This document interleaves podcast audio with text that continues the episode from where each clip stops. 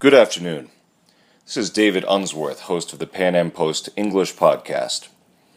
This weekend, Sergeant Bowe Bergdahl was sentenced to a dishonorable discharge, forfeited $10,000 in pay, and received no prison time. Many in the military and the Republican Party have been outraged by the leniency of the sentence. Bergdahl abandoned his post in Afghanistan's southeastern Paktika province and was captured by the Taliban after walking off base.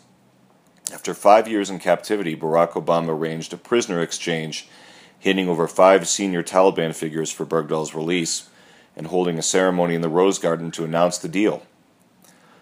Bowe Bergdahl's recent sentencing has generated considerable political controversy and renewed scrutiny of the deal. Was Obama right to negotiate for Bergdahl's release? Did Bergdahl receive an appropriate sentence? And what precedent does this set going forward in cases of desertion and misbehavior before the enemy?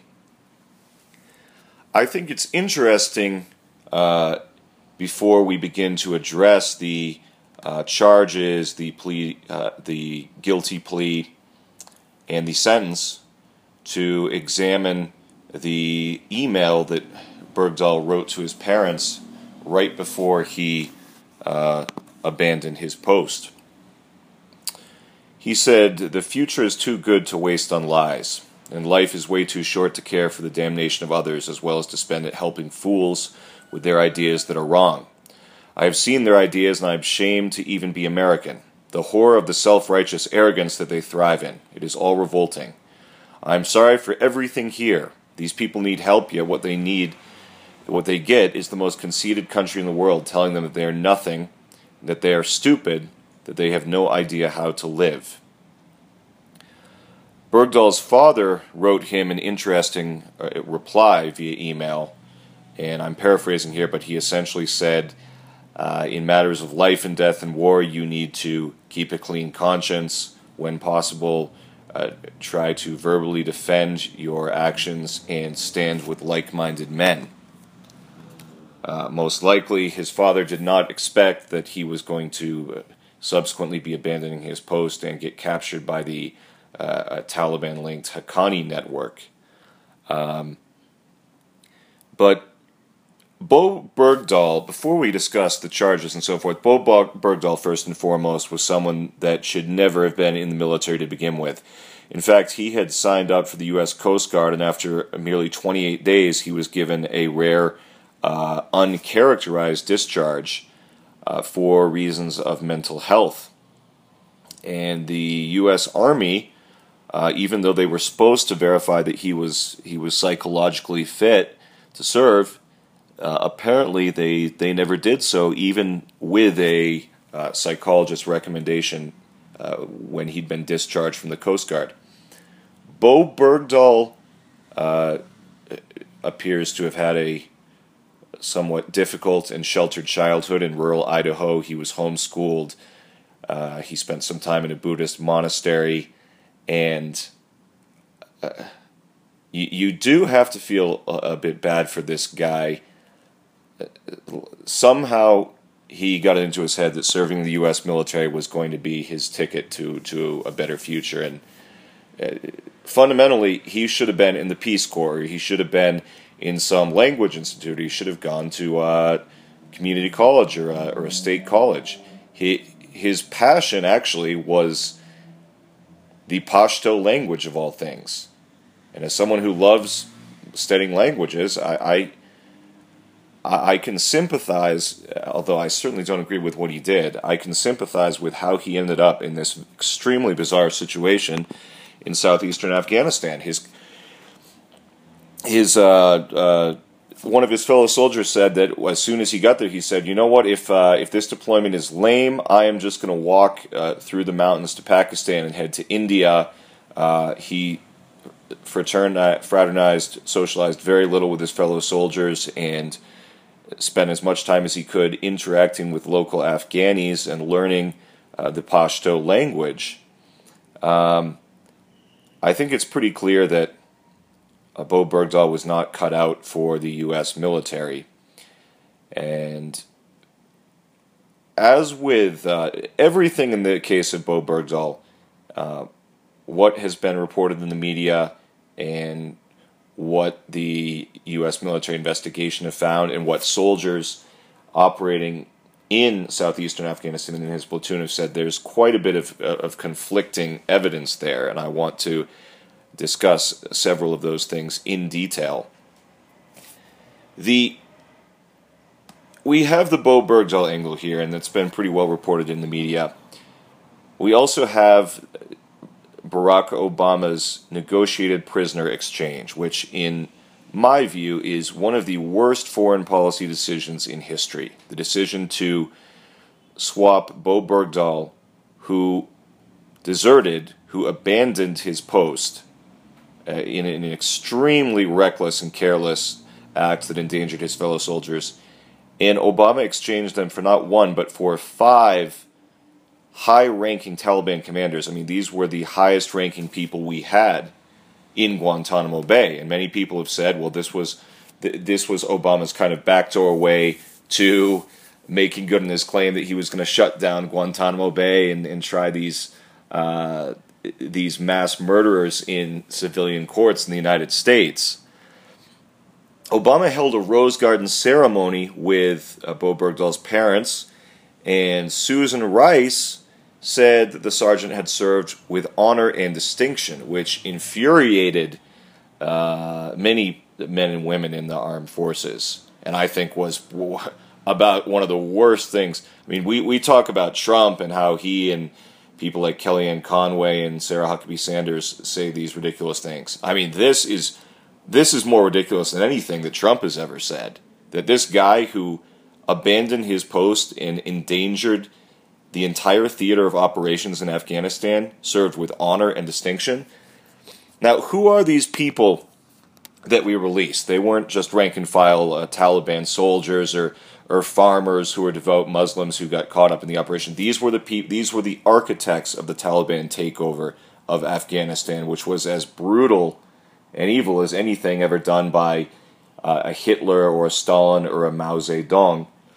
Let's take a look, for example, at Mohammad Fauzi. He uh, served as chief of staff of the Taliban military, and uh, Human Rights Watch has accused him of being principally responsible for the murder of thousands of Afghan Shias between 1996 and 2001. That is in, in, in other words, between the Taliban takeover of the Af- Afghan government and 9 11. Uh, this was not a fair trade. I mean, this was just preposterous. I think Republicans were universally against this, some Democrats. It's hard for me to see from any kind of geopolitical or military standpoint how this is fair. We take a private, he was promoted to sergeant in captivity, but we, we exchange a private for the five highest ranking Taliban commanders that we have in custody, all of whom are guilty of serious war crimes. I mean, that is nothing short of outrageous in my book. Uh, what do the rank and file military think about this? What do the people that served in southeastern Afghanistan with Bergdahl have to say about this? Well, Cody Full, a member of Bergdahl's platoon, has said to the media he knowingly deserted and put thousands of people in danger because of what he did. We swore to an oath and we upheld ours. He did not. Now, how many soldiers died in the search and rescue operations uh, looking for him? The soldiers who were themselves involved in the operations claim six did. That was corroborated by General Michael Flynn, but the Army's internal investigations claim that no one was killed on rescue missions. Uh, I guess it depends on what you define as the search and rescue missions. But what is truly shocking about this, and what I think infuriates me the most and infuriates members of the armed forces, in the wake of Bergdahl's capture by the Taliban and the Haqqani network, uh, the entire uh, theater of operations in Afghanistan was turned into a search and rescue operation involving air assaults and which were essentially insertions by helicopter. So you uh, you take a group of soldiers to extremely dangerous parts of the country. You drop them in by helicopter. You go around looking for them. Uh, there was a massive uh, publicity campaign. Leaflets were handed out in the Pashto language looking for this guy. But by the reckless actions that he took, he put his fellow soldiers in grave, grave danger. And it's one thing to go AWOL, it's another thing to desert. It's another thing to desert when you have an extremely high degree of expectation you'll be captured by the enemy. And it's even worse to make a political statement. Bergdahl did this to make a political statement because he did not agree with the way that uh, the war uh, was being waged in Afghanistan. You know, I'm sympathetic actually to, to plenty of what Bergdahl wrote in his email. I'm certainly not a believer in some muscular, robust, and expensive American foreign policy with uh, our Army and Air Force and Navy spread out around the entire world on some peacekeeping missions. Uh, I, I, also am, am, no fervent believer in some rah, rah, rah blind patriotism. Uh, and Bergdahl may be entirely correct that uh, the war was, there, there were serious problems with the chain of command, with his commanding officers, with the entire geopolitical strategy in Afghanistan, or even that there was mistreatment of Afghan locals by U.S. soldiers. Perhaps he could be correct. I, I don't know. I wasn't there. But when you serve in the United States military, you have to leave politics aside. That is not for you to decide. Know, obviously, this poor guy Bergdahl should never have been in the military in the first place. But that doesn't mean that he should escape a punishment. I mean, no prison time at all uh, Trump, of course, on the campaign trail, repeatedly called for him to face a firing squad. I, I have to admit, I, uh, I, uh, I am in agreement with that. I think Bowe, Bowe Bergdahl, for what he did, should be facing uh, the death penalty. I could live perhaps with life imprisonment or 30 years imprisonment, but to face no jail time, I mean, this is a, this is an affront to the morale of the United States military. This is not a daycare center. This is not the Evergreen State College campus. This is the United States military. And as many problems as I have with the U.S. military and our foreign policy in general, I still feel that the overarching goal of the military is to be the world's premier fighting force. This lenient sentence is an outrage and a disgrace to all of our men and women in uniform, and it now sets a dangerous precedent that other service members who disgrace their country and show reckless disregard for their fellow soldiers can expect just a slap on the wrist. I mean, come on, give me a break. This guy, I realize that he endured a very rough captivity. He was in captivity for four month, four years and eleven months, but no prison time, a mere dishonorable discharge, and forfeiting ten thousand dollars in back pay. Well, for the crazy liberals at the New York Times, there was actually an op ed written this weekend that said his sentence was too harsh and that it, it's extremely unjust and unfair that he is going to be deprived of his VA benefits that would help him reintegrate into society. I mean, this is this is utterly ridiculous. If his friends and family wanted to pay a, a ransom to the Taliban to negotiate for his release, well, I say they have every right to do that. Uh, but the, the the damage that has been done to our efforts in Afghanistan by by returning these five Taliban commanders uh, in exchange for Bowe Bergdahl, who who is guilty of desertion, uh, it is it is just utterly astounding. So the situation in Afghanistan is interesting for libertarians.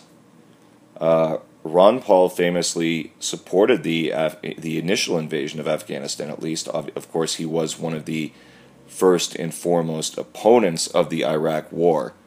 But the uh, and this is the problem because once we got into Afghanistan, we didn't seem to have much of a plan to get out. What was our goal there? To overthrow the Taliban, obviously, that had given safe harbor to Al Qaeda, but uh, we've been there now for 16 years, and uh, it has not gone well. That being said, you as a private in the U.S. military are not setting the policy. Your job is to follow orders. That's your only job. You know, and and regardless of his perspective on the way that Afghan locals were treated or ridiculed or mocked by U.S. soldiers. Well, that does not justify endangering your fellow soldiers. And if you look at the facts of the trial, Bergdahl could have only faced up to five years for desertion. That is the maximum sentence for desertion. But for misbehavior before the enemy, which is a rarely uh, utilized charge, uh, he could have faced uh, much more serious prison time, I believe, up to a life sentence.